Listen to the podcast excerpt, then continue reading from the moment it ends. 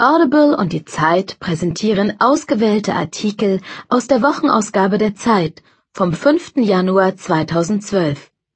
Hören Sie in dieser Ausgabe? Sie hätte, glaube ich, gerne Horst Eberhard Richter geheiratet. Über Männer, für die seine Mutter schwärmte, von Harald Martenstein. Ich habe einen Traum.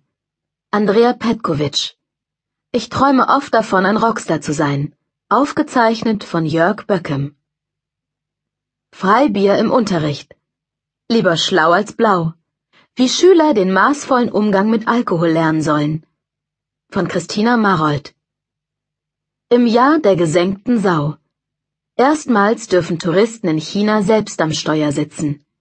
Eine Achterbahnfahrt durch den Süden des Landes. Von Katja Nikodemus. Die Pille davor. AIDS-Medikamente schützen Gesunde bei riskantem Sex. Eine umstrittene Prophylaxe. Noch fraglicher ist ihre Bedeutung für Afrika und Asien. Von Dietrich von Richthofen. Lawinenglühen.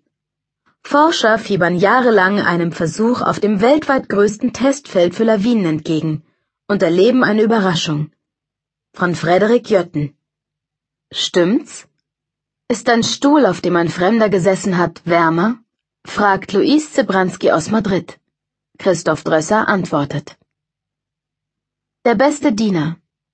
Friedrich II. war eine große Ausnahme in der deutschen Geschichte. Sein Erbe ist die helle Toleranz. Von Jens Jessen. Die Schmerzensmänner. Heute tragen die jungen Männer Bärte und spielen Gitarre. Sie sind lieb, melancholisch und sehr mit sich selbst beschäftigt.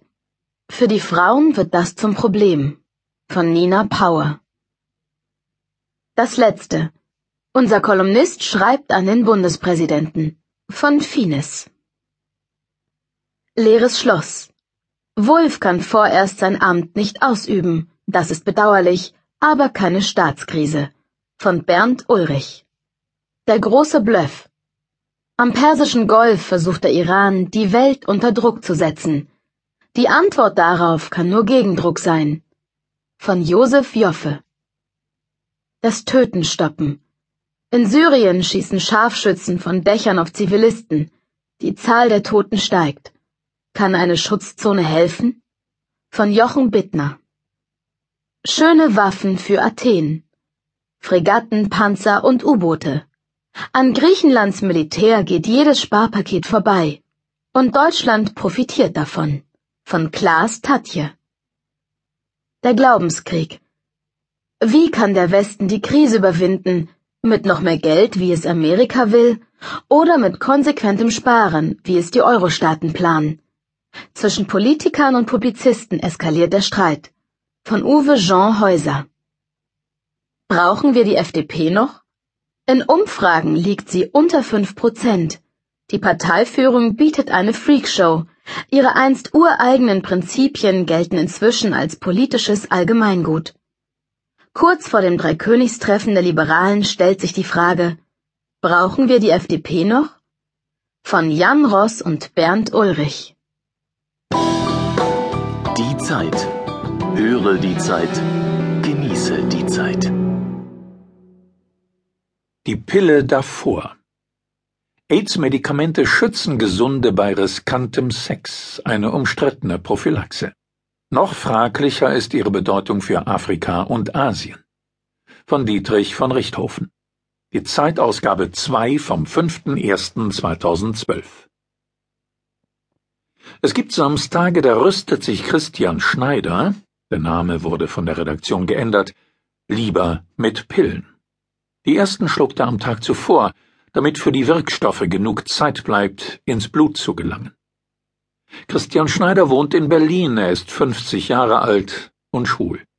Ab und zu geht er auf eine Sexparty. Was er vorher schluckt, sind AIDS-Medikamente. Dabei hat er kein AIDS. Schneider ist HIV-negativ. Er nimmt die Pillen, damit das auch so bleibt. Auf solchen Partys sind relativ viele Leute mit einer HIV-Infektion, sagt Schneider. Er verwendet zwar Kondome, aber wenn Alkohol, Ecstasy und Kokain im Spiel seien, könne einem die Kontrolle schon mal entgleiten. Entsprechend steigt das Risiko, sich anzustecken. Am Tag zuvor, am Tag der Party und am Tag danach baut Schneider deshalb mit den AIDS-Mitteln Truvada und Caletra einen chemischen Schutzschild auf. Wenn ich dann nach Hause gehe, habe ich das Gefühl, alles mir Mögliche getan zu haben, um eine Infektion zu vermeiden.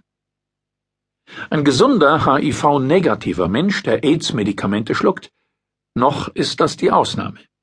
Doch wenn es nach dem Willen mancher HIV-Forscher und Mediziner geht, zählt die Pille davor bald zum Standard bei der Infektionsverhütung für Menschen mit hohem Ansteckungsrisiko. Präexpositionsprophylaxe, PREP, lautet der medizinische Fachbegriff für die vorsorgliche Einnahme solcher HIV-Blocker. Die Idee ist nicht neu. Schließlich wissen AIDS-Experten aus langjähriger Erfahrung, dass das Infektionsrisiko nach einem Kontakt mit dem HIV-Virus durch die sofortige Einnahme von AIDS-Mitteln Postexpositionsprophylaxe PEP drastisch gesenkt werden kann. Dann müssten die Medikamente doch erst recht schützen, wenn sie schon im Blut zirkulieren, bevor der Erreger in den Körper eindringt. Doch erst jetzt, nach der Zulassung einer neuen Generation wesentlich nebenwirkungsärmerer Medikamente, wird der Einsatz einer Präexpositionsprophylaxe in größerem Umfang denkbar. Insgesamt, berichtet das Fachblatt New England Journal of Medicine, wurden weltweit neun Studien